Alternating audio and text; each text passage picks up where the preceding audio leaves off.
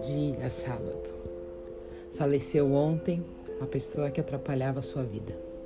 Um dia, quando os funcionários chegaram para trabalhar, encontraram na portaria um cartaz enorme no qual estava escrito: Faleceu ontem a pessoa que atrapalhava sua vida na empresa. Você está convidado para o velório na quadra de esportes.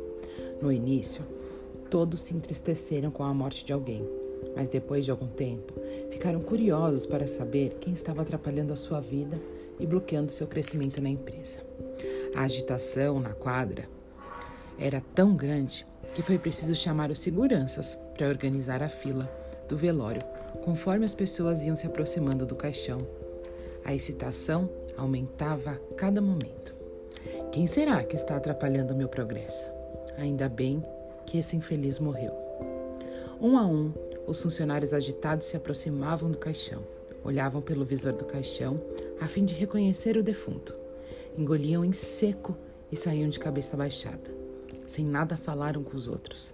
Ficavam no mais absoluto silêncio, como se tivessem sido atingidos no fundo da alma e dirigiam-se para suas salas. Todos, muito curiosos, mantinham-se na fila até chegar a sua vez de verificar quem estava no caixão e que tinha atrapalhado tanto a cada um deles.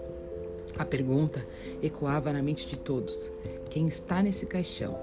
No visor havia um espelho e cada um via a si mesmo. Só existe uma pessoa capaz de limitar o seu crescimento: você mesmo. Você é a única pessoa que pode fazer revolução na vida. Você é a única pessoa que pode prejudicar a sua vida. Você é a única pessoa que pode ajudar a si mesmo. A sua vida não muda quando você muda. Você é o único responsável por ela. O mundo é como um espelho que devolve a cada pessoa o reflexo de seus próprios pensamentos e seus atos. A maneira como você encara a vida é o que faz toda a diferença.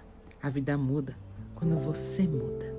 Eu, hoje, te desejo um lindo sábado, cheio de paz, amor, descanso, prosperidade e que você reflita em que pontos é necessária essa mudança.